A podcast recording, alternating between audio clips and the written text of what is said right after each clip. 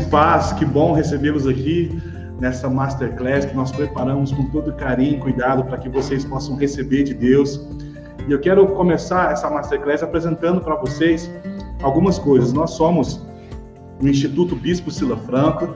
É, nós estamos, né, nós proporcionamos às pessoas educação básica, bíblica, teológica e pastoral que capacite mesmo os discípulos e as discípulas que desejam participar da ação de Deus no seu propósito de salvar o mundo. E para isso eu quero convidar os meus parceiros que estão preparados para essa noite, o pastor Luciano Pereira, é o pastor que está à frente do Distrito de Marília, também o nosso coordenador e diretor do Instituto.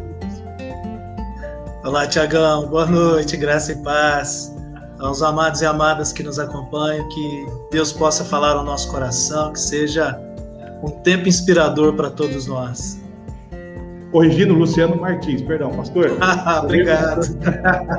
o pastor Paulo Fontes, da Igreja Metodista Central em Uberlândia. Olá, pessoal, boa noite, tudo bem? Graça e paz, que alegria poder começar a semana aqui com esse tempo de partilha, de reflexão, que Deus nos abençoe, né? Que sejamos edificados. Uma alegria estar aqui o pastorito de Piracicaba, que é uma bênção nas nossas vidas. Glória a Deus, louvado seja Deus por sua vida, que Deus venha realmente nos abençoar. Estou muito feliz já com a tua presença e tenho certeza que vai ser um tempo muito feliz, muito abençoado por Deus. Antes da gente começar, fala um pouquinho, pastor Luciano, pastor Paulo, pastorito, daquilo que vocês fazem, vocês desempenham, o papel que vocês desempenham no Instituto, também na igreja local. Vai ser bênção o pessoal conhecer vocês. Ok. Pastor pode começar. Ah, legal. Pessoal, graças a Deus eu tenho tido a oportunidade e o privilégio de servir ao Senhor como pastor na igreja de Cândido Mota, no interior de São Paulo. E desde 2019, através da igreja e da pessoa do nosso bispo que nos acompanha, né? Um abraço, Bispo Adonias. Se o senhor quiser entrar, vou mandar o link para o senhor participar conosco. Graças né, à nomeação do bispo, eu, desde 2019, sou diretor do nosso instituto, que já serviu e tem servido a região há tantos anos, sendo instrumento de bênçãos. E além de diretor-geral do Instituto, eu sou o coordenador do POV, do Programa de Orientação Vocacional, que trabalha aquele primeiro degrau né, do processo de formação do Ministério Pastoral na nossa Igreja Metodista, e tem sido um tempo maravilhoso, um tempo precioso. Quero aproveitar e saudar todos os pastores e pastoras que estão aí acessando, nossos amigos e amigas, né, colegas de ministério, os nossos alunos né, dos anos anteriores. Um abraço para todos vocês. Não dá para citar todos, porque já são muitos, mas recebam aí o nosso abraço um abraço de toda a nossa equipe. Né, que Deus continue nos abençoando nessa noite, em nome de Jesus. Amém, pastor. Pastor Paulo de Tarso, a Central de Uberlândia. Olá, pessoal. Eu sou Paulo, sou casado com a Thaís, pai da Analice, a maioria já nos conhece. E no Instituto, né, na igreja local, nós ah, desde o início de 2020, nós estamos servindo ao Senhor aqui em Uberlândia, nessa terra boa, mineira, aprendendo a comer pão de queijo. E aqui no Instituto, nós, nós servimos através da coordenação do curso de formação missionária, que esse ano ele vai trabalhar o tema da plantação e revitalização de igrejas. Então, o nosso objetivo do curso é, de formação né, na área de plantação, revitalização de igrejas, é ajudar pessoas vocacionadas por Deus, que se sentem chamadas a iniciar ou já estão é, num processo de plantação e revitalização de igrejas, ajudar essas pessoas a entender mais do perfil para essas duas realidades, entender o processo e também é, como ter uma supervisão adequada. E aí eu quero até dizer que tanto irmãos e irmãs, é, é, os ministros da igreja local, né, como o bispo tem falado, como também pastores e pastoras podem ser abençoados, abençoadas com o conteúdo desse que é voltado para quem está plantando ou revitalizando uma igreja ou para quem se sente chamado por Deus para esse novo desafio. Obrigado, pastor Tiago. Pastorito, que é de Piracicaba, conta um pouquinho, o senhor também é, do nosso curso. O pessoal okay. também já se inscreveu hoje, em nome de Jesus. Ok, quero saudar os pastores, pastores presentes, Bispo Adonias, também todos os irmãos e irmãs que estão aqui, dedicar esse tempo né, para saber mais um pouco do, do, dos cursos do ISF. Eu sou pastor é, é, na cidade de Piracicaba, Igreja Metodista Matão. É, graças a Deus, né, ao Senhor, nós temos vivido um tempo de liderança, é, como o nome diz, né, do curso, uma liderança transformadora.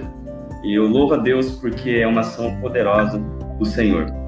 Sou também no, no ISF o coordenador do curso Liderança Transformadora, que era o antigo curso de evangelista, continua sendo o curso de evangelista, conforme os critérios ali da, estabelecidos pela CONECT, que é a Coordenação Nacional de Educação Teológica, e trabalha a figura do evangelista na igreja, que seria o intermediário entre o líder de ministério e o pastor, né? um obreiro que vai fazer o trabalho, é, inclusive pastoral ali, vai auxiliar o pastor, né? desenvolver uma liderança forte numa congregação, num ponto missionário, na própria igreja local. Né? Então, é um, é, um, é um apoiador do trabalho missionário, do trabalho de discipulado. E esse curso de, de liderança, ele vem com esse foco. Ele continua sendo curso de evangelista, mas com elementos de liderança, discipulado e missão. E é um prazer estar aqui, vamos conversar um pouquinho. Pastor Luciano, fala para nós do programa de orientação vocacional Ok, Tiagão. POV, famoso POV. o POV, na minha época, era chamado de pré-teológico, mas isso é lá, né, há 17, 18 anos atrás. É o processo de reformulação da igreja criou um programa que tem como objetivo despertar a vocação, que tem como objetivo intensificar esse, esse senso do chamado, do serviço, do envolvimento, do engajamento na igreja local. Não é um primeiro ano de faculdade de teologia, mas é um tempo em que o aluno, o candidato e a candidata já se ambienta a um, a um tempo realmente de reflexão profunda, de ação prática na vida da igreja. Então, o objetivo do POV é exatamente trabalhar aquele e aquela que sente a vocação de Deus que recebe o chamado de Deus na sua igreja local, trabalha na sua igreja local, é frutífero no discipulado, é, é frutífero nos ministérios da igreja, e então com essa bagagem ministerial da igreja local, o programa então capacita e orienta o prosseguimento dos estudos teológicos, visando a formação teológica para o ministério pastoral da nossa igreja, que aí acontece né, a nível superior na nossa Universidade Metodista, presencialmente lá em São Bernardo do Campo, ou através dos cursos em EAD e do curso no, na modalidade CTP, que é o curso Teológico Pastoral. Faz parte da nossa equipe e não está conosco hoje o pastor Daniel. O pastor Daniel está vivendo um período né, de dificuldade na saúde da família, está lá em Macaé, né, na casa do pai. E o pastor Daniel ele é o coordenador da, do programa, né, do planejamento de um curso livre que nós vamos oferecer, pelo menos é a perspectiva, oferecê-lo a partir de 2022, que é o curso de formação teológico pastoral, que será mais uma ferramenta de formação para o ministério pastoral bem direcionado para a quinta região da nossa igreja metodista no Brasil. Mais ou menos isso, pastorzão. O povo é uma benção. Né? Deus acrescenta, né? Deus dá, traz uma vivência, uma, uma, uma um, cria-se vínculos, né? A gente tem ligação com as turmas do POV, aquelas que nós estudamos até hoje. Então, cria-se desde já aquele companheirismo ministerial, aquele fervor, aquele desejo de servir a Deus e de fazer com que a obra e o reino avance em todo tempo em todo momento. Amém. Pessoal, estou muito animado com essa, esse tempo nosso, Masterclass.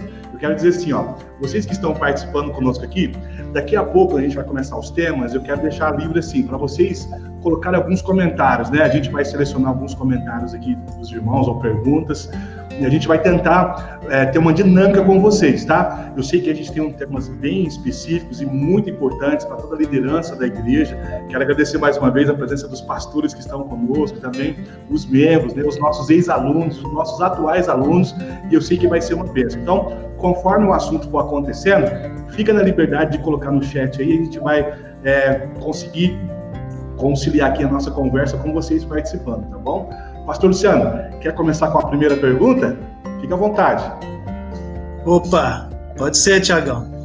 Bom, o tema da no, do nosso Masterclass, né, a gente usando essas ferramentas da comunicação, né, nessa aula magna, né, nesse, nesse, desafio né, desse, desse tema, é trabalhar o que é liderança transformadora.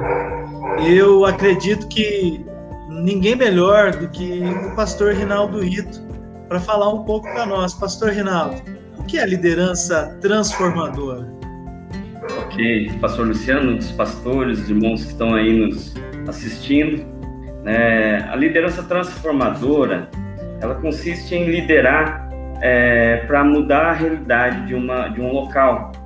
São líderes com influência que inspiram e mobilizam pessoas para um processo divino e transformacional conectando pessoas para um, um, um alcance para pessoas, né, através de um discipulado cristocêntrico, de uma missão contextualizada, sem perder as, a, a teologia e a tradição da Igreja Metodista.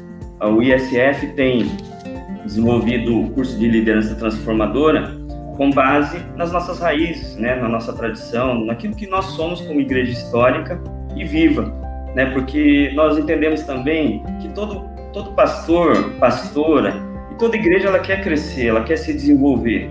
E para isso ela precisa de instrumentos, de, de ferramentas. E as ferramentas são a, a, as capacitações que estão disponíveis aí nos cursos de plantação de igreja, no POV, no curso de liderança transformadora, porque liderar é aquela pessoa que sai da zona de conforto, ela sai da zona de mediocridade, né, para viver os desafios desses novos tempos. Né? Então, a liderança transformadora tem a ver também com a sensibilidade, porque não é só técnica, né? Não é só uma, não é, não é coach, né? Não é só técnica de liderança, de administração, de gestão, mas tem a ver com a sensibilidade, com o mover também do Espírito Santo, né? Então, é, não é um, um programa para alcançar resultados, mas é um propósito divino de conectar pessoas, mobilizar pessoas para um propósito para pessoas. Discipulado, missão, para que muitos tenham conhecido o Senhor Jesus.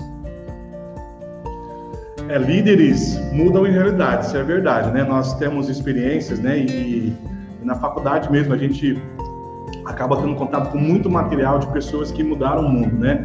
E liderança deixa sua marca. E é muito importante a gente falar sobre liderança transformadora. Pastor Luciano, complementa um pouco sobre liderança transformadora.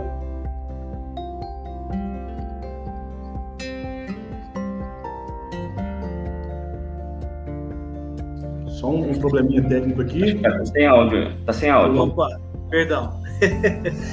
Talvez essa seja uma das grandes crises que nós vivemos hoje, que é a dificuldade da formação de líderes.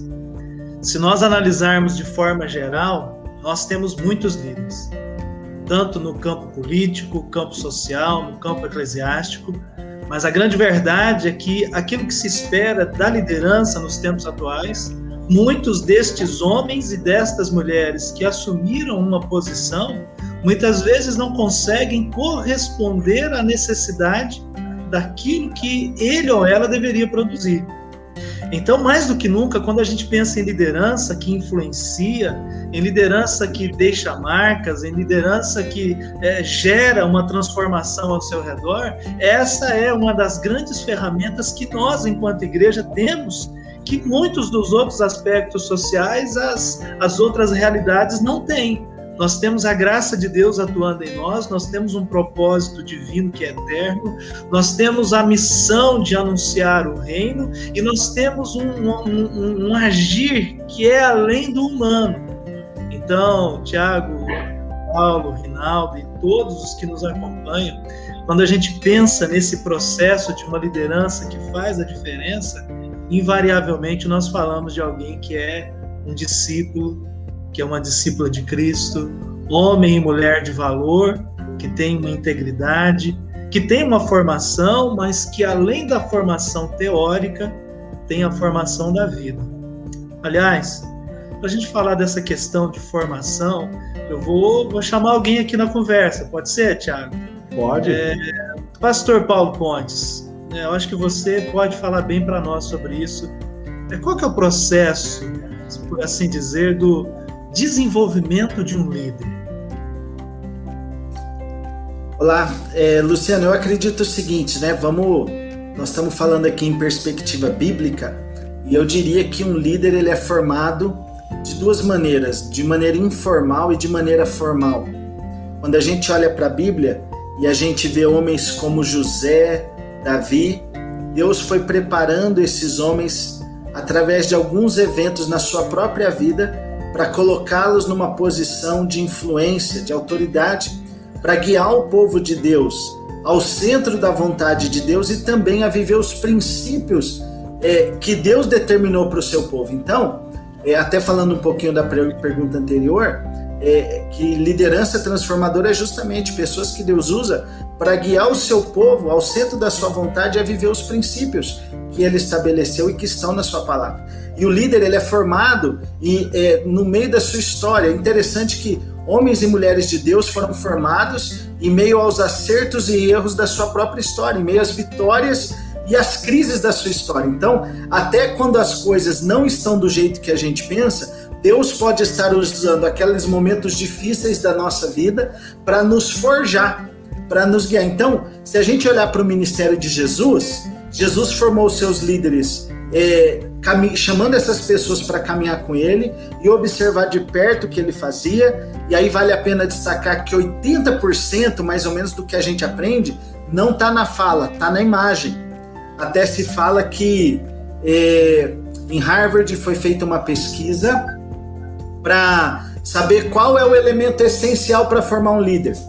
E alguns lá defenderam a tese de que precisaria de uma boa estrutura de escola, outros defenderam bom material, mas algum dos pesquisadores disse o seguinte: quando não tinha universidade, material, é, bom, bom, bons recursos, já tínhamos bons líderes na história. E se entendeu que bons líderes são formados ao lado de bons líderes.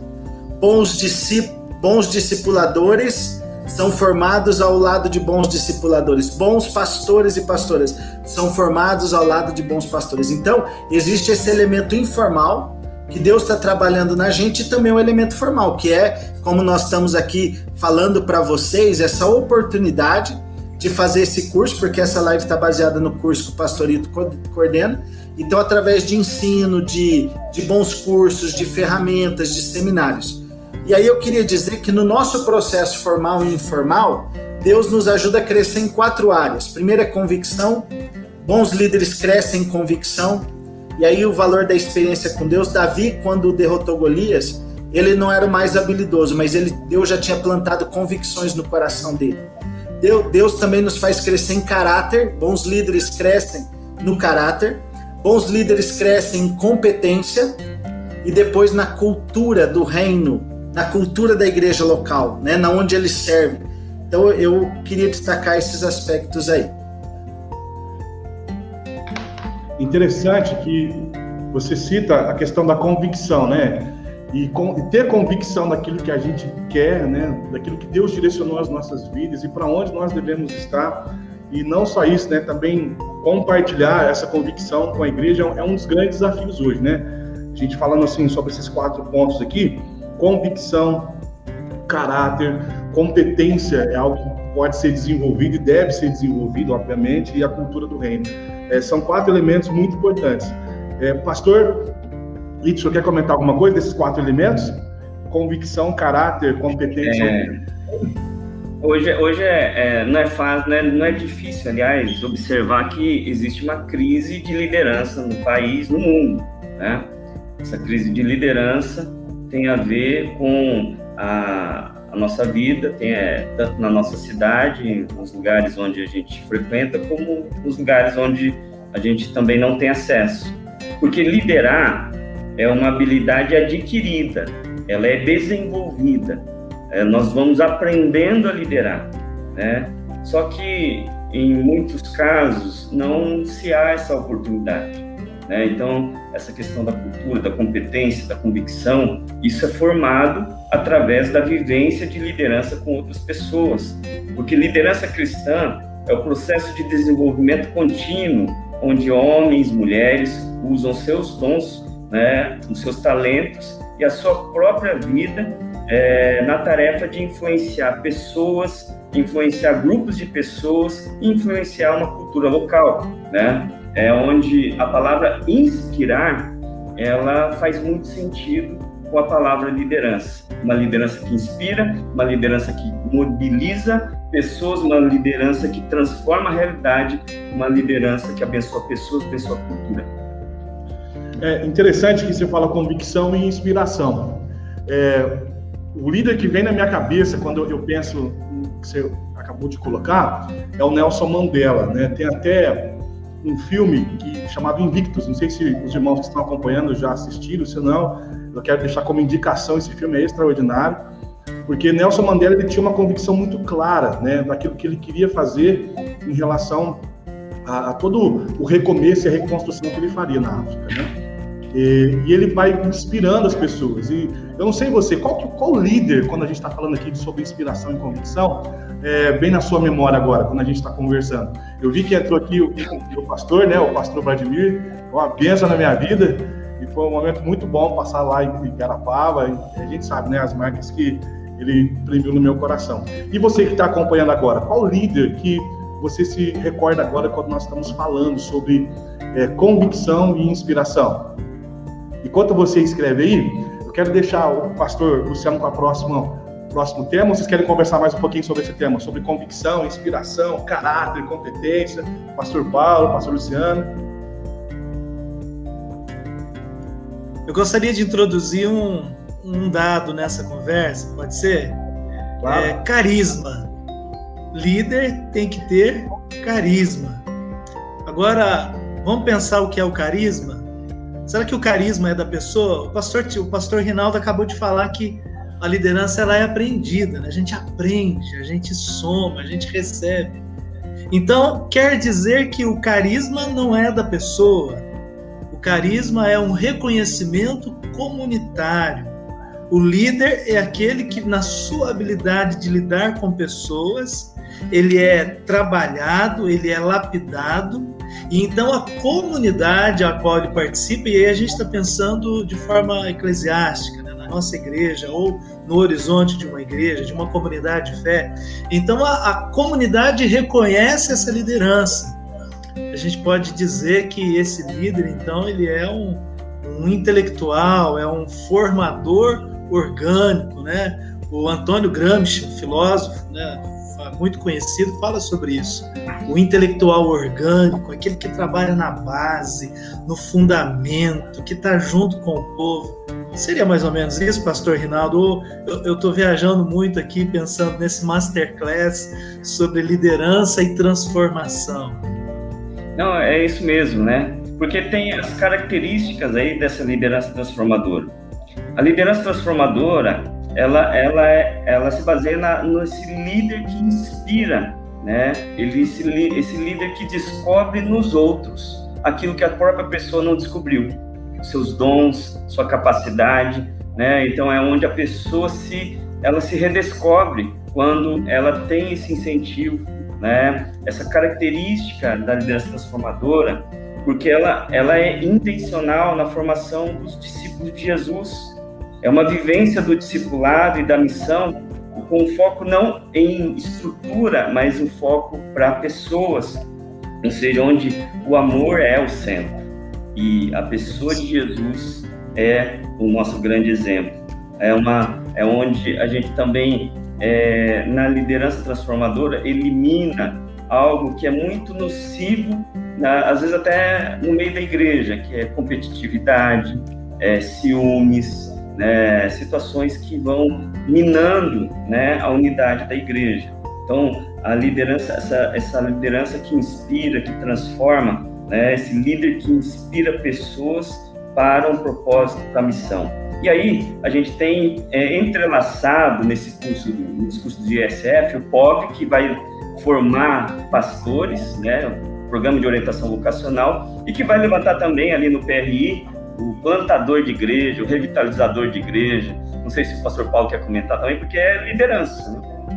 O, o, o Rinaldão, pastor Paulo, deixa só, antes de você falar do curso, é, eu citei o filósofo, né? O filósofo fala a partir da filosofia, né? o intelectual orgânico. Mas na igreja, então, a gente pode dizer que esse líder ele é um discípulo. Seria o processo do discipulado bem fundamentado, bem forjado na vida e no caráter do, do discípulo? Sim ou não, pastor? Sim. Seria é um, isso?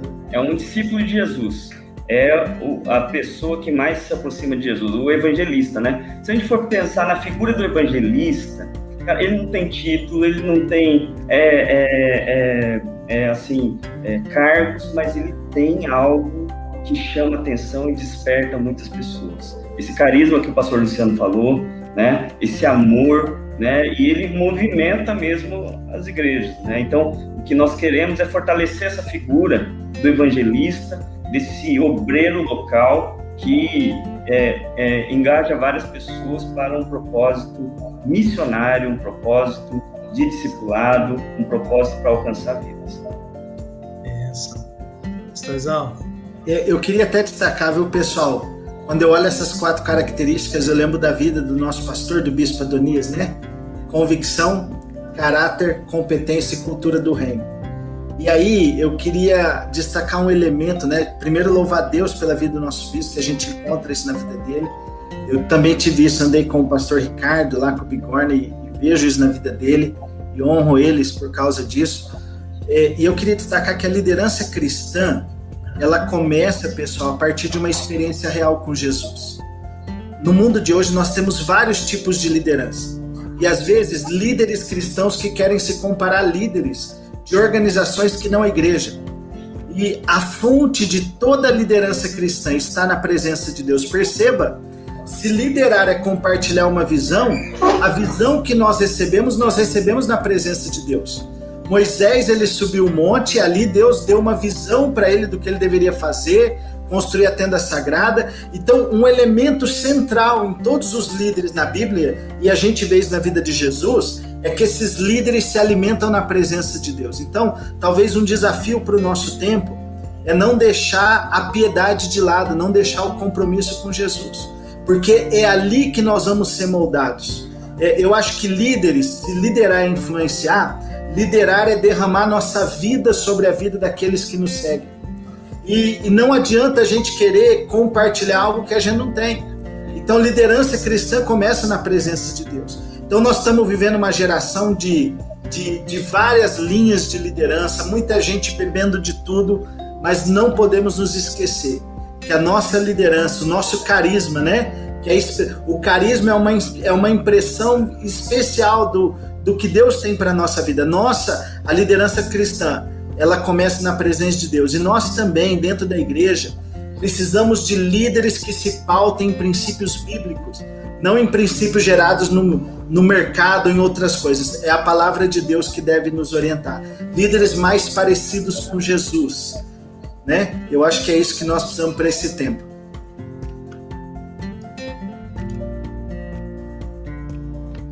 Amém, pessoal? Deixa eu ler os comentários aqui que o pessoal colocou aqui no nosso chat.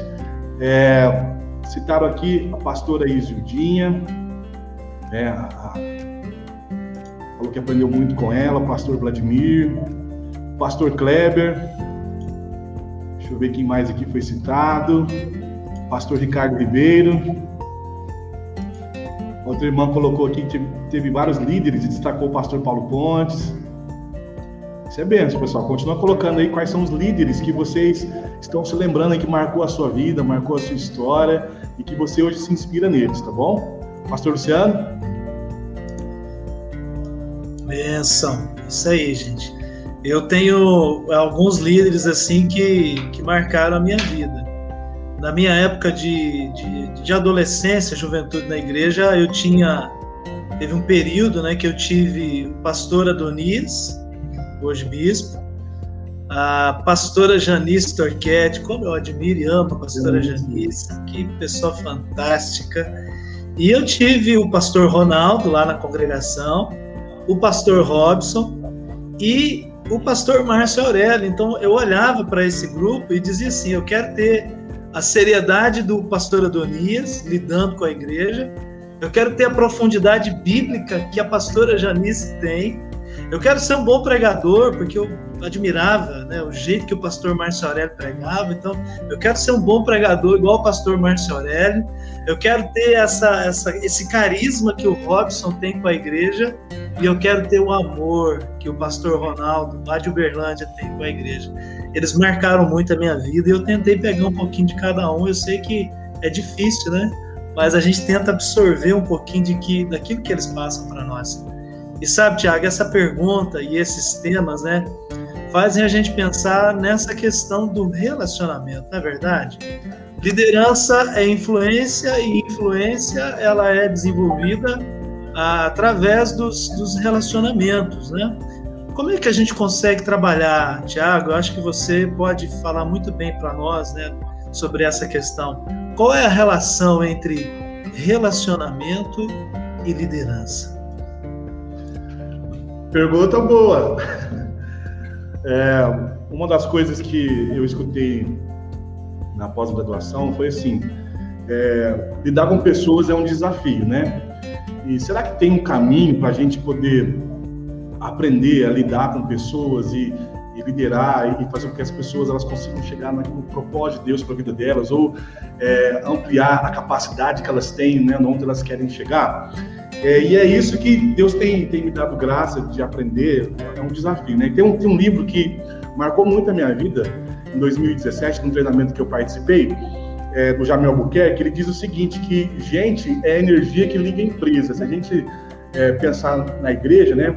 Gente é a energia que liga os ministérios, os times que nós temos na igreja. Tudo que vai acontecer, claro que ação do Espírito Santo, mas é, todo planejamento, sonho, estratégia, né, é, só vai ser possível a concretização se pessoas se unirem, né, com o mesmo objetivo, com o mesmo coração, assim como a igreja de Atos, lá 2:42. Todos tinham o mesmo coração. Então, gente é o que liga a, a, a, os propósitos, né, que nós chamamos de propósitos eternos, para trazer a realidade, né, é, concretizações de, planejamentos, de sonhos, de estratégia.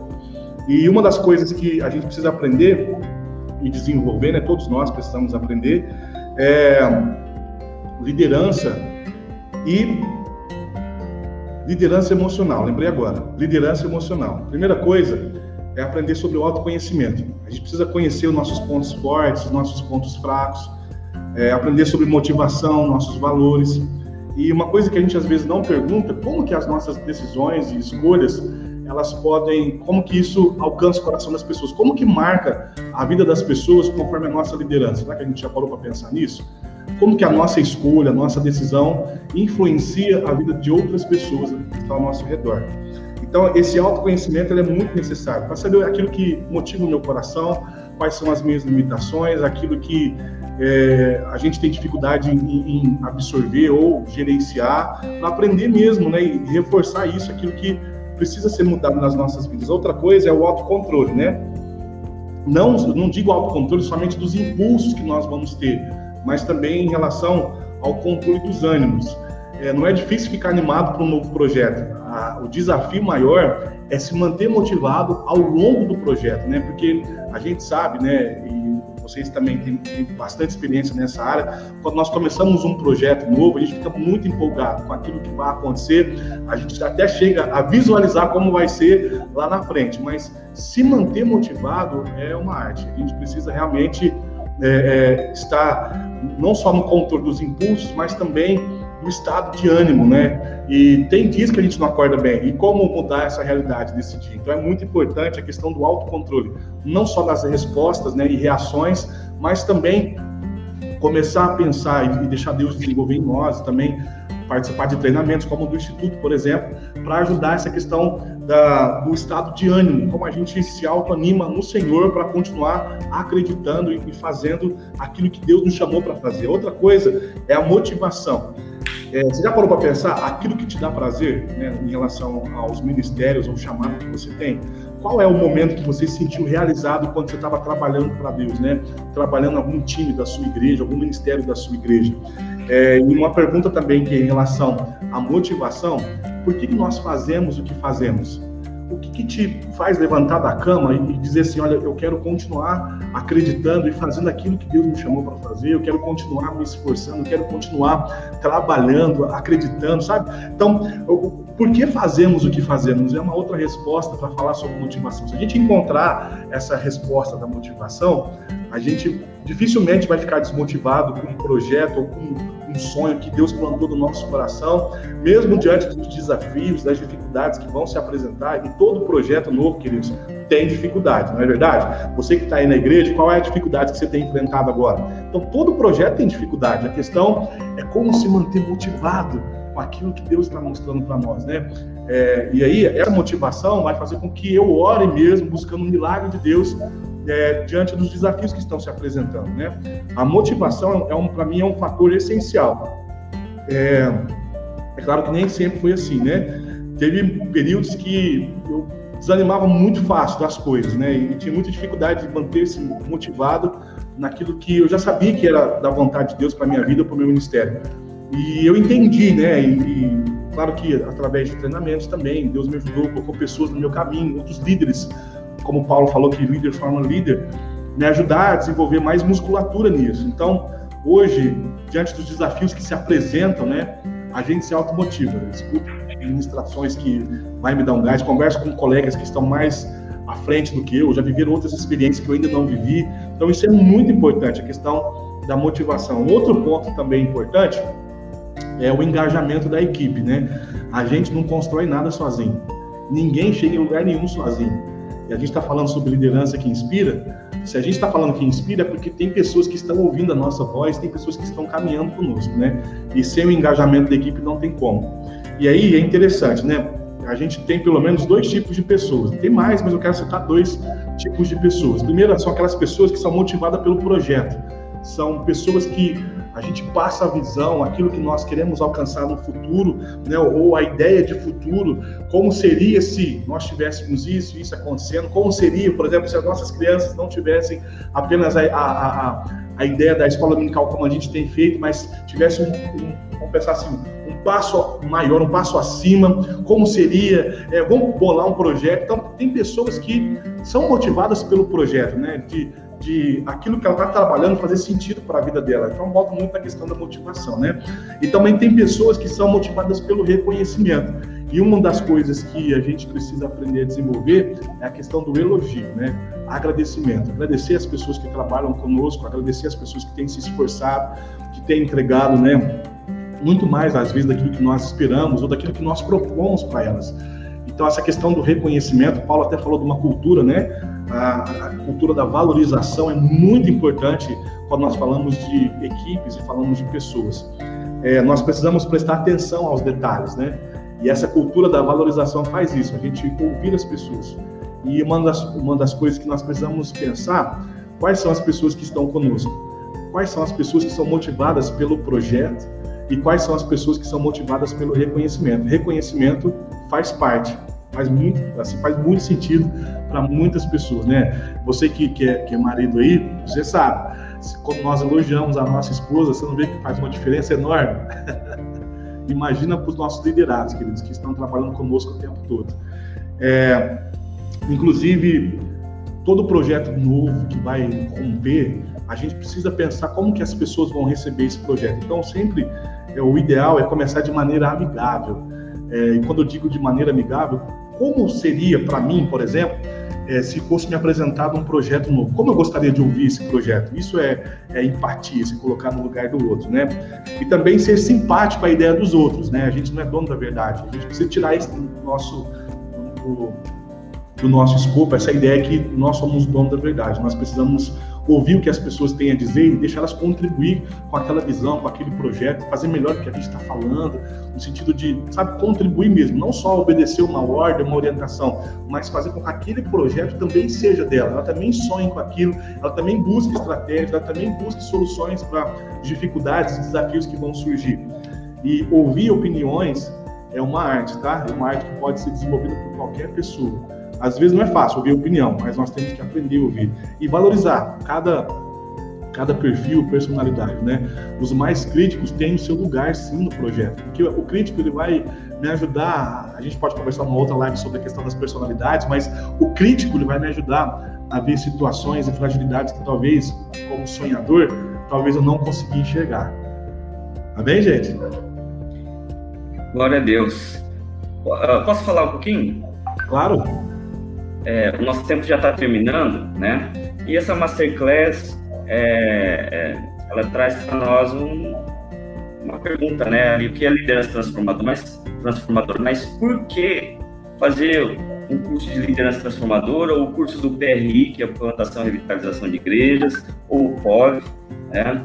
É, e falando de liderança transformadora, todos sonham em ser grandes líderes, mas existem três vivências, três estágios na vida do líder, e talvez você se identifique com uma dessas vivências. A primeira é a vivência do amadurecimento. 80% das pessoas fazem muito, mas com pouca influência. Por quê? Porque gastam muita energia fazendo, fazendo, fazendo coisas. Né? Eles não têm tempo para pensar, não têm tempo para é, é, se preparar. A segunda vivência é o estágio da integridade, onde ali se baseia é, essencialmente na vida de oração do evangelista, do missionário, né? e que é a, a base de sustentação do ministério e é onde começa esse líder começa a ter influência. E a terceira vivência é a vivência da convergência. Por que convergência? Porque muda o perfil do líder, porque ele passa a ser mais seletivo, faz menos coisas, mas com mais profundidade. Com isso, esse líder trabalha menos, mas ele faz mais. Ele faz menos coisas, mas ele influencia mais. Ricardo Agreste diz que a relevância é formada por caráter mais integridade igual relevância. Então, por que fazer um, curso de liderança? Né? Por que fazer um curso de liderança transformadora, ou PRI, ou POV? São ferramentas que podem ajudar você a passar de um estágio para o outro e ser um grande líder. Muito bem. Gente, que coisa maravilhosa essa live, hein? Vários dos nossos colegas aí da região, pastores e pastoras, discípulos e discípulas, que coisa impressionante, o pessoal interagindo. Se você quiser colocar aí na, no chat, nos comentários, perguntas, a gente vai tentar selecionar, não vai dar para responder tudo, é claro, mas a gente vai tentar selecionar algumas delas para a gente ainda debater um pouquinho, partilhar um pouquinho até o final da live. Pastor Renato, você é um cara fantástico, viu? Admirável. Obrigado pela tua companhia no Instituto. Obrigado pela tua companhia entre nós, pastores. Você é uma benção, um inspirador. Na mesma Você medida, o pastor Paulo Pontes, né?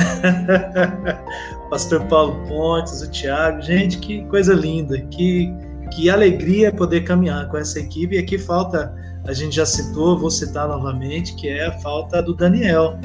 Daniel, você faz falta aqui com a gente, viu? Mas nós estamos juntos aí orando e torcendo para que o teu pai saia logo dessa condição e que, em nome de Jesus, ele dê um tempo novo para você e para sua família.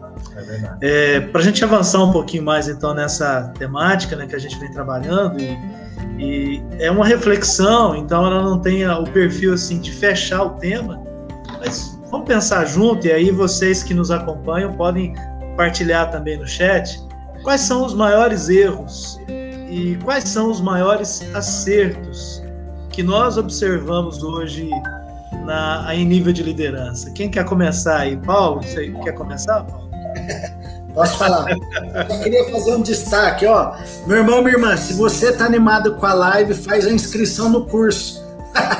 Porque o curso vai aprofundar ainda muito mais. Fazendo uma propaganda aqui, isso aqui é apenas um aperitivo do que está sendo preparado aí eh, eh, no curso, tá bom? Então a gente, a gente compartilhou, pessoal, algumas questões aqui, alguns erros que a gente tem percebido, alguns deles a gente mesmo já cometeu é, nesse tempo, em outros momentos. Eu acho que um dos erros que muitos líderes cometem é a centralização. Deus não quer fazer tudo através de nós, Deus quer fazer a partir de nós. Líderes precisam entender isso. É, o papel de um líder é, através da sua vida e da presença de Deus que o marca, engajar pessoas, compartilhar uma visão. É, líderes escolhidos por Deus. Deus sempre nos dá uma visão que é maior que a gente. Então, centralizar tudo é, é neutralizar aquilo que Deus quer fazer através da nossa vida. Então, uma visão que Deus nos dá é maior do que a gente.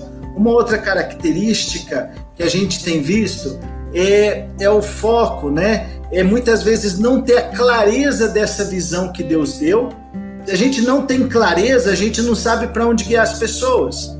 Então, então perceba, pessoal, que quando Moisés, vou voltar na tenda sagrada, Moisés sobe o monte, Deus dá uma visão para ele, e não foi ele que construiu a tenda, mas ele foi o agente de Deus para mobilizar os construtores ali para construir aquilo. Então ele teve que ter clareza da visão e habilidade em comunicar. Nós temos às vezes líderes que têm visão, uma visão maravilhosa dada por Deus, mas tem uma fragilidade na comunicação. Uma das coisas que Deus tem me chamado nos últimos tempos é cada vez mais antes de fazer qualquer coisa, é, é, colocar isso no papel para ver se a minha visão está clara, conversar com os meus mentores, né, conversar com a minha liderança para ver se, se aquilo que eu estou na cabeça e no coração eles entendem e depois é, minuciosamente é, compartilhar com a liderança. E aqui eu chamo atenção para uma coisa: nós líderes não podemos apenas é, compartilhar uma visão, nós temos que dar tempo para as pessoas absorverem a visão. Então não adianta chegar lá na reunião da liderança e dizer, oh, agora vai ser assim, porque a visão ela precisa entrar dentro do coração das pessoas, assim como entrou no meu coração também. Então muitos líderes chegam no dia lá, quer mudar tudo com a sua equipe, quer mudar tudo na igreja e não dá tempo das pessoas amadurecer. É por isso que o líder que compartilha com paixão, ele acaba fazendo isso mais fácil. Então, eu queria trazer essa perspectiva, algum erro, né? Centralizar tudo, não ter clareza da visão e também não saber se comunicar. Muito bem, pastor. Eu queria também trabalhar nesses erros duas questões, pelo menos, que é a, nossa imaturidade emocional, a nossa não, mas a imaturidade emocional de muitos líderes, porque liderar não significa ter a, aceitação ou a assimilação de tudo que se faz. É, liderar é também é, lidar com os diferentes, é liderar é, é, receber críticas.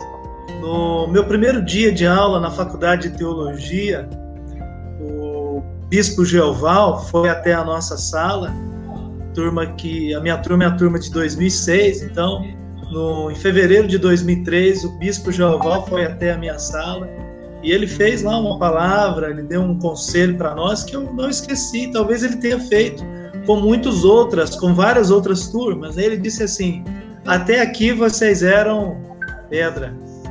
A partir de agora, vocês serão vidraça.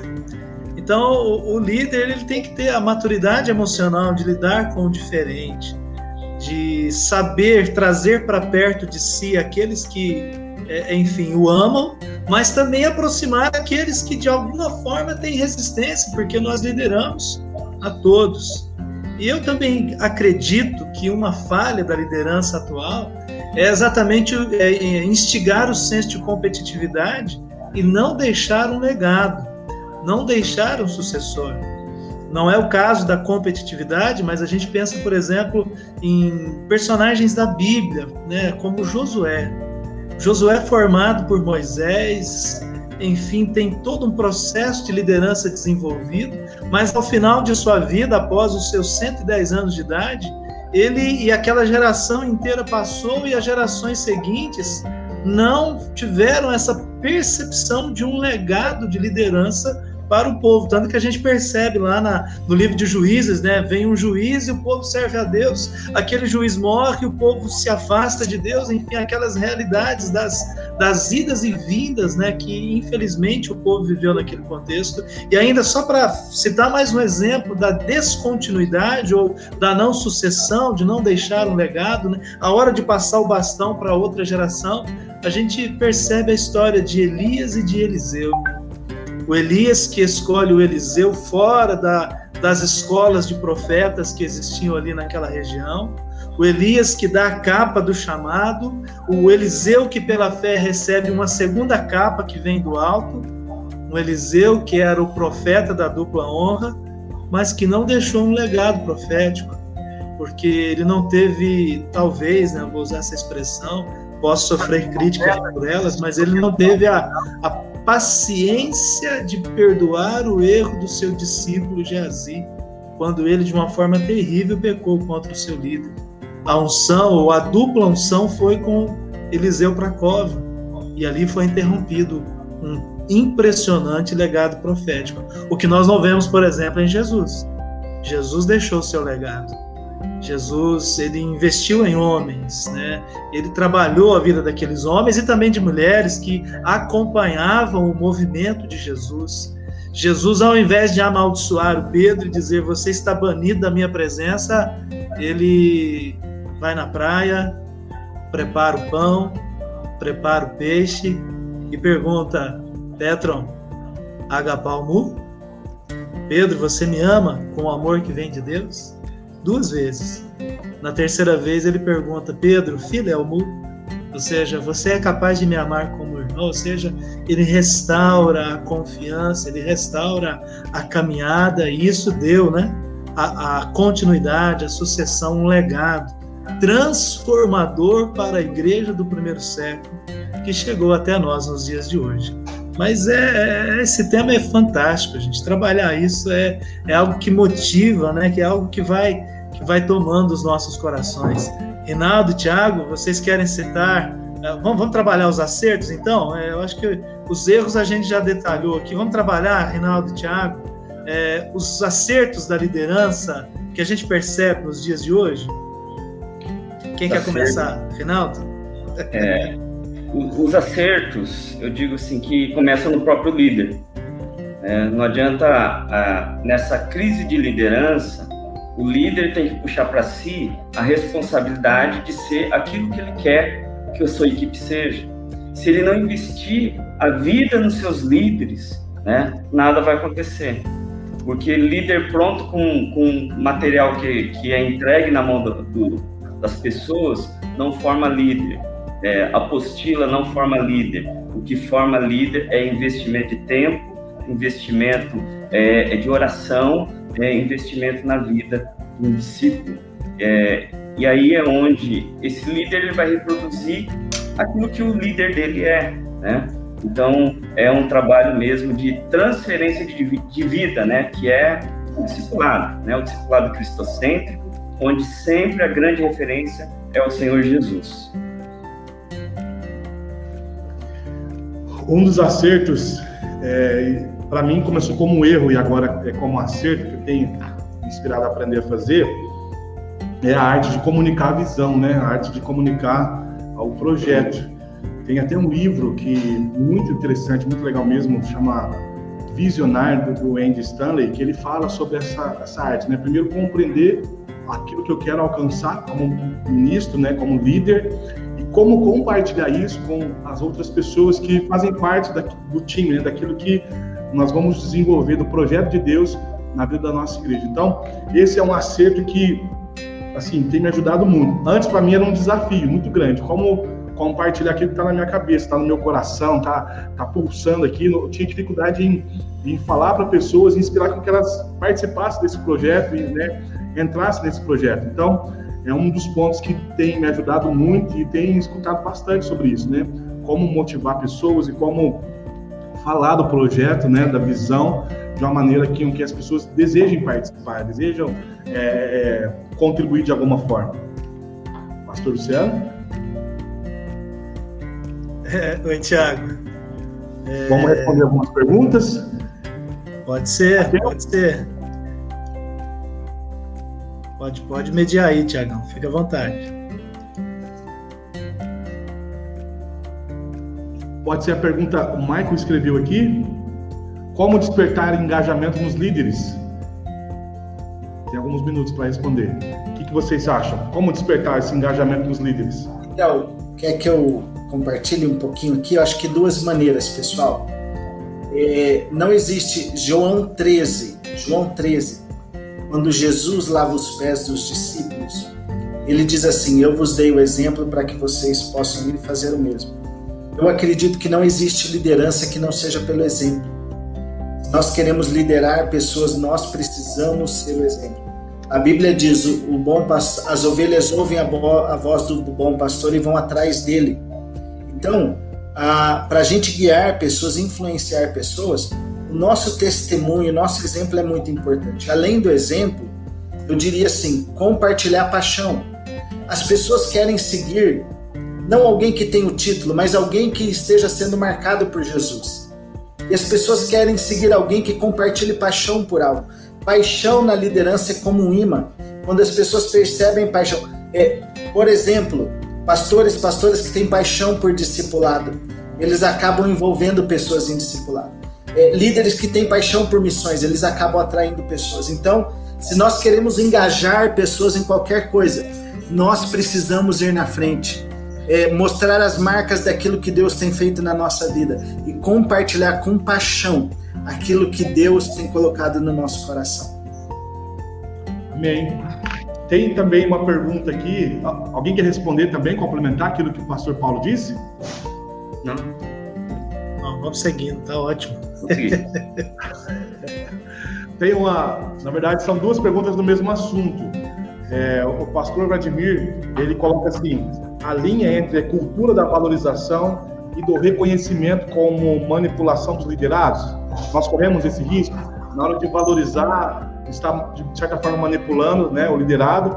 E a pergunta do Zé do Egito vai na mesma na mesma direção. Deixa eu separar aqui.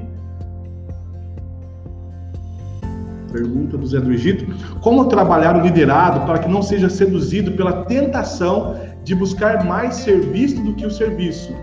Como, é, como do pragmatismo, que na busca de resultados transforma pessoas em números? Alguém quer responder? Posso responder? Pode, pode ser. Pode.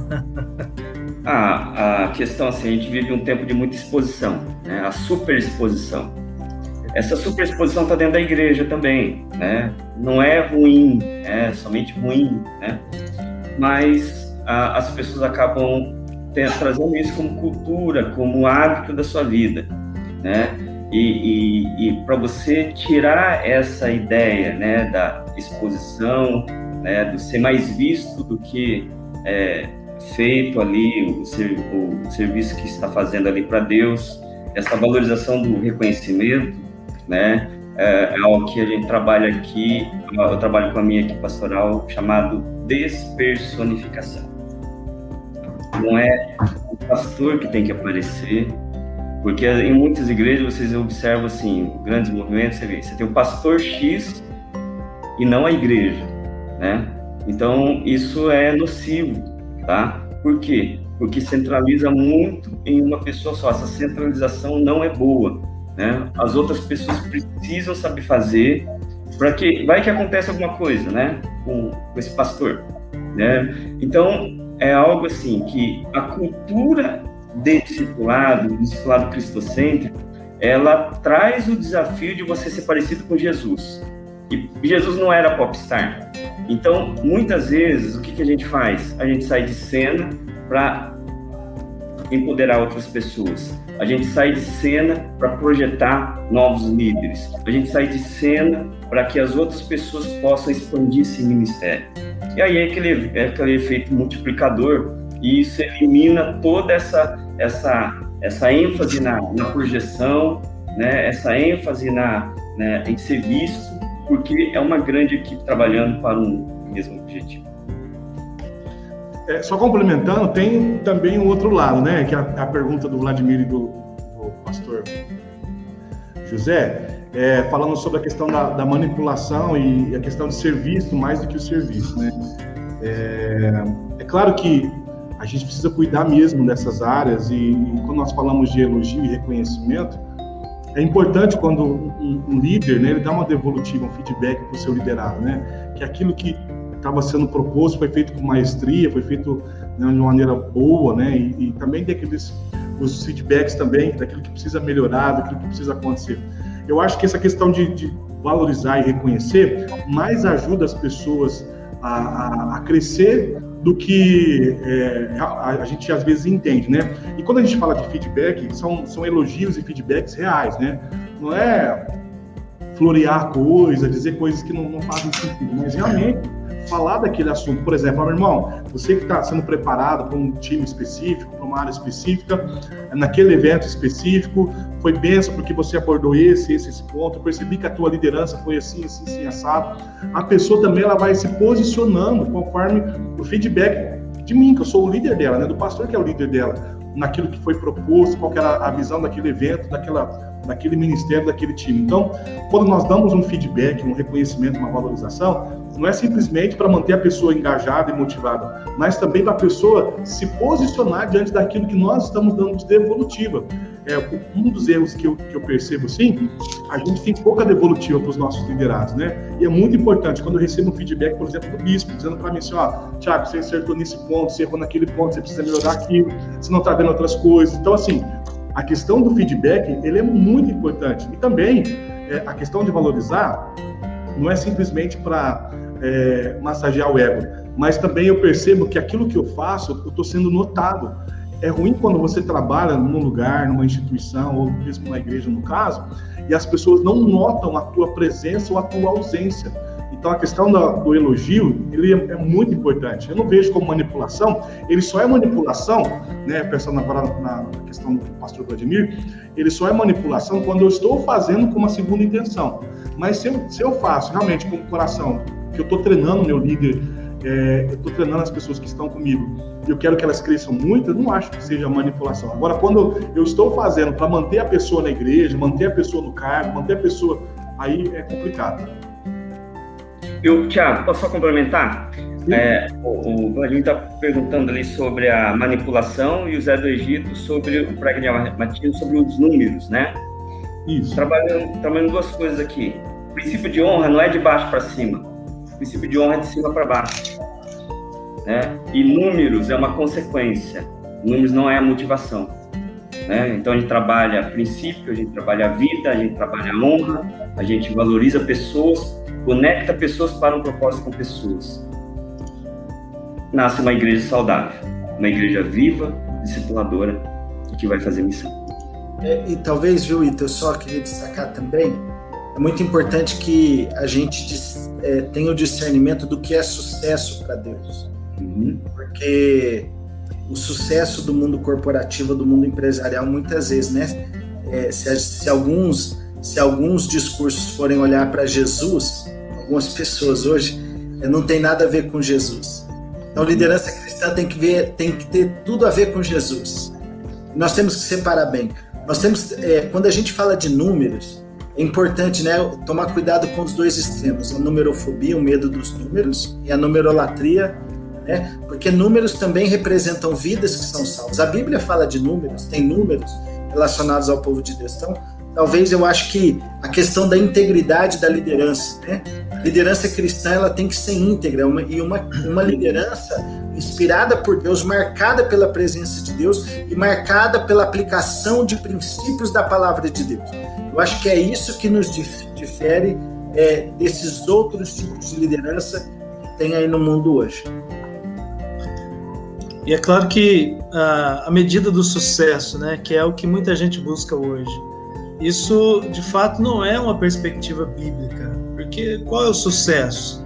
Se a gente empreender uma, uma análise bem pontual sobre o ministério de Jesus, nós talvez diríamos que ele não teve sucesso algum, porque um homem que agregou multidões ao longo de três anos terminou sozinho, morto ao lado de dois bandidos. Mas a ação que ele introjetou no coração das pessoas que ele conviveu levou a um processo que gerou, que gerou um movimento que ao longo da história fez a diferença. É, essa é uma percepção que a gente precisa ter como igreja. É, a nossa percepção não é de quantas pessoas recebemos, mas é do impacto que nós causamos na vida delas e através delas. É a ação contínua do reino de Deus que não é comida, não é bebida, mas é alegria e paz e justiça no, no Espírito Santo. Eu gosto de pensar nesse tema da liderança, eu gosto de pensar um pouco sobre isso. E assim, uma, algumas questões que ardem no meu coração para a gente tentar sair um pouco né, dessa, dessa questão do é altar ou é palanque? É lugar de visibilidade ou é lugar de serviço? É, nesse mundo virtual que a gente vive hoje, Tiago Mariano fez um comentário, uma pergunta, né? Como é que a gente mantém a qualidade do discipulado em meio a esse mundo online? A gente tem sempre que pensar que a liderança discipuladora, ela é uma liderança que tem respeito pela vida e pela dignidade humana. É a liderança que inspira porque serve humildemente a uma causa e cria uma cultura de paz, é uma cultura que confronta a busca da verdade, que potencializa oportunidades, que não fica, sabe, naquele regramento, naquele paradigma estabelecido, mas busca o que? Alternativas. Cria mecanismos, abre espaços.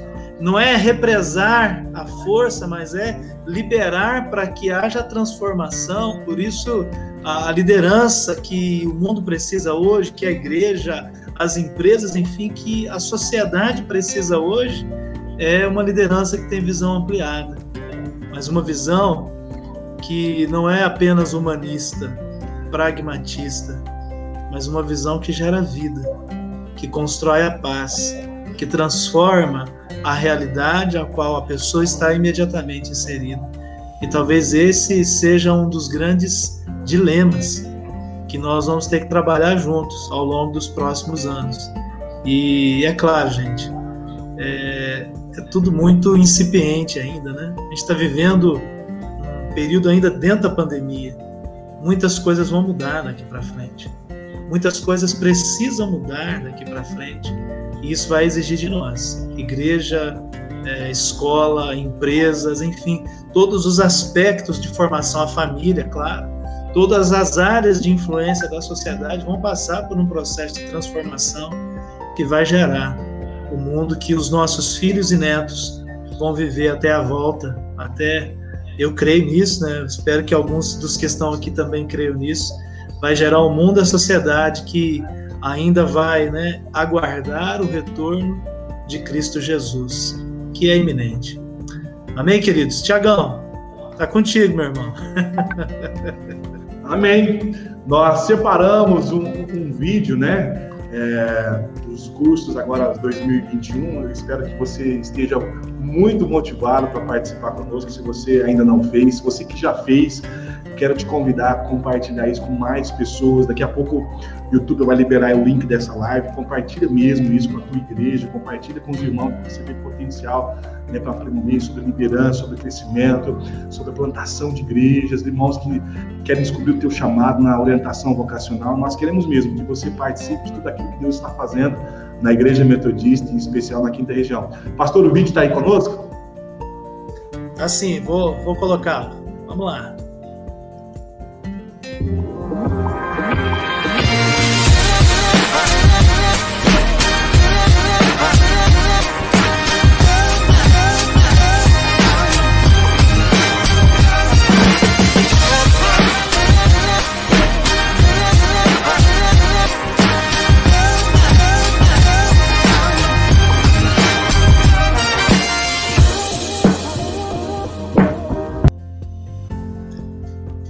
Muito bem. Amados e amadas, amigos e amigas, pastores, pastoras, irmãos e irmãs, obrigado pela companhia de vocês até aqui. Pastor Tiago, a admiração pela tua vida e teu ministério é grande. Pastor Rinaldo, Pastor Paulo, gente excelente. Eu preciso fazer uma saudação aqui à Cleide, que é a nossa secretária do Instituto fazer também uma menção à nossa querida Amanda, né, que é a nossa secretária aí das, das ações da mídia, né, das ações da tecnologia. Então, essa é a equipe do Instituto. E também, é claro, eu não posso deixar de citar os nossos professores e professoras. O Zé do Carmo estava aí com a gente, está conosco aí na transmissão mas é bom citar aqui né, a Kari Janaína, a Norma, o pastor Bruno, o bispo Adonias, né, além de nosso bispo, é também professor do nosso instituto, a pastora Cristiana Amêndola, o Guilherme trabalhou conosco em 2019, estava aí também, um abraço, viu, Guilherme? Então, assim, a gente tem a pastora Lady Glória, o pastor Paulo Amêndola, o pastor Kleber Rocha, meu Deus, é muita gente boa, é gente boníssima, gente de muita qualidade e que tem feito um trabalho assim de excelência, né, em todo em todo o desenvolvimento do instituto. É claro, o Pastor Robson também soma conosco nas aulas do instituto. Então, assim, queridos, é uma equipe que tem uma visão, que tem um propósito. Esse é o Instituto Educacional Metodista Bispo Sila Franco. É, hoje a gente reduziu um pouquinho o nome, a gente chama de ISF respeitando toda a história. Né? Um abraço para o pastor Paulo Nogueira, que foi o nosso diretor anterior. Um abraço para o pastor Eber, né? que também foi diretor do Instituto aí da nossa época de alunos. Então, um abraço para todos. E a gente, com o propósito de desenvolver a missão, a gente segue dando continuidade a esse chamado e essa vocação de Deus, de cooperar na missão de salvar o mundo capacitando discípulos e discípulas das nossas igrejas locais, com não apenas a, a um título, mas com um fervor no coração. Eu vi que houve uma pergunta sobre a questão do MD, enfim, a gente pode até respondê-la depois numa outra live. Esse é um tema importante, mas vou só dar uma pincelada. A ideia da, do aluno terminar a faculdade e ser nomeado como MD não é uma regressão, mas é uma afirmação de valores, porque todo, toda pessoa, quando forma numa faculdade, ela sai dali imbuída de muitos sonhos, com uma ferramenta, com uma bagagem cheia de ferramentas, mas que muitas vezes falta ali a aplicabilidade e habilidade. Então, a nomeação como MD tem essa perspectiva de, de dar né, a, a, a força, de dar a capacidade daquele daquela que termina uma faculdade de teologia de liderar uma igreja local com todas as suas demandas e dinâmicas estabelecidas. Tem um formando que terminou a sua faculdade, tem 20 e poucos anos de idade, vai ser nomeado para uma igreja que tem 90 anos, então até a gente ambientar, então a nomeação como MD, na verdade, é uma preservação, pelo menos é a minha perspectiva, se o Bispo Adonias quiser depois em outro momento falar sobre isso, mas a minha perspectiva é que essa nomeação ela, ela preserva ainda este irmão e irmã que acabou a faculdade de teologia, ele preserva esse chamado, essa pureza vocacional e prepara para dar largueza, para dar né, substância, para construir o rastro ministerial que ele ou ela vai continuar desenvolvendo ao longo de toda a sua vida. Mas é um tema que a gente precisa desenvolver melhor e, e é sempre bom a gente ter a perspectiva do nosso líder, que é o Bispo Adonias, para responder de forma institucional a essa percepção das nomeações como MD. Então, queridos, eu sei que a gente já passou um pouquinho aí do, do previsto. Agradeço a companhia de todos e de todas. É uma benção a gente caminhar junto. Nós vamos fazer outras lives. A ideia é que na próxima segunda a gente faça mais uma, trabalhando esses temas da missão, da liderança, desafios para a igreja. E esperamos tê-los de novo, esperamos tê-las novamente na próxima segunda-feira às 20 horas para mais um tempo como esse de reflexão, de bate-papo, de diálogo e eu creio de acréscimo na, na missão que o Senhor tem confiado a nós. Vou passar para os meus amigos aqui para as considerações finais, tá bom? Para a despedida, para a gente encerrar esse momento tão precioso. Eu quero reforçar que segunda que vem nós temos uma outra live, é, Masterclass nosso. Espero que você esteja aqui conosco conectados e cada vez mais aprendendo do Senhor, bebendo do Senhor mesmo. Claro que nós também queremos ouvir de vocês, né? A gente está aqui para aprender também, e cada vez mais o crescimento ele é construído assim. A gente tem as dúvidas que os irmãos colocou aqui. Eu vou esperar o pastor José Virgílio na live para fazer umas perguntas para ele também. Mas foi uma bênção, tá? Deus abençoe cada um de vocês. Pessoal, agradeço a participação de vocês. Foi realmente muito interessante estar aqui. Agradeço a toda a coordenação do ISF, o diretor aí, o, o pastor Luciano, também o pastor Paulo, né, o pastor Daniel que não está aqui, que Deus abençoe você, pastor Tiago, toda a equipe do, do ISF, é um, é um, é, essa equipe é incrível, sou muito feliz de tá, fazer parte dessa equipe, que Deus abençoe também você que dedicou esse tempo para nos assistir aqui, uma hora e 17 minutos. Que Deus abençoe, que Deus renove suas forças, seja ricamente abençoado. Pessoal, quero louvar a Deus pela oportunidade de participar aqui com os meus amigos, com vocês. E que bom esse tempo, né? Eu queria destacar que cada live dessa é um gostinho do que vai ser o curso. É isso, né, pessoal? Então você vai ouvir sobre plantação e revitalização de igreja, sobre ministério pastoral, vocação. Se prepara porque vem muita coisa boa por aí. E independente da sua função na igreja, invista, né? Quando você investe em você, você se prepara melhor para ser usado, usada por Deus a partir de onde você está. Então louvado seja Deus por esse tempo. Obrigado por esse tempo que a gente pôde passar juntos aí. Amém. Vamos orar encerrando então? Nós não oramos no início, porque a gente já entra né, com fogo no coração, mas vamos orar então encerrando, né? O coração ardendo, né? Alguém disse assim que Wesley falava para os pregadores: ponha fogo no seu sermão ou jogue o seu sermão no fogo. Então, nós iniciamos a live com o coração queimando e vamos encerrar também assim, através da oração, através do clamor. Vamos orar? Amém, queridos? O, pastor Tiago, você foi o mediador, ore por nós encerrando, por favor. Amém, queridos. Vamos orar. Deus, muito obrigado, Pai, por esse tempo maravilhoso entre amigos, Senhor, colegas de ministério que o Senhor tem colocado nos nossos caminhos. Obrigado, Pai, por cada pastor e pastora que está aqui assistindo conosco, nosso bispo Donias. Obrigado por cada aluno e ex-aluno os futuros alunos que o Senhor tem colocado sob a nossa responsabilidade. Para nós é um prazer, Senhor, servir ao Senhor, servir o teu reino, servir a tua casa. Por isso, abençoa a vida dos meus irmãos, abençoa a casa dos meus irmãos, a saúde, Pai. Nós oramos sim, Senhor, com, com preocupação no coração daquilo que tem acontecido no nosso Brasil e mundo. Por isso, Pai, nós colocamos tudo diante do Senhor, pedindo a tua bênção maravilhosa sobre nós nesse dia, em nome do Senhor Jesus. Amém. Graças a Deus. Amém, queridos? Aleluia. Ó, eu só esqueci de citar pastor Marcelo Ramiro, nosso professor. Isso. Pastora Priscila, nossa irmã Marta. Ah, não posso deixar de citar essas pessoas queridas, né? Tão preciosas aí na, na nossa caminhada. O pastor Roberto também, nosso professor. Então, eu acho que agora eu citei todo mundo. Gente boa, grande abraço, boa noite, semana abençoada. Segunda-feira estamos juntos mais uma vez para mais uma live. E que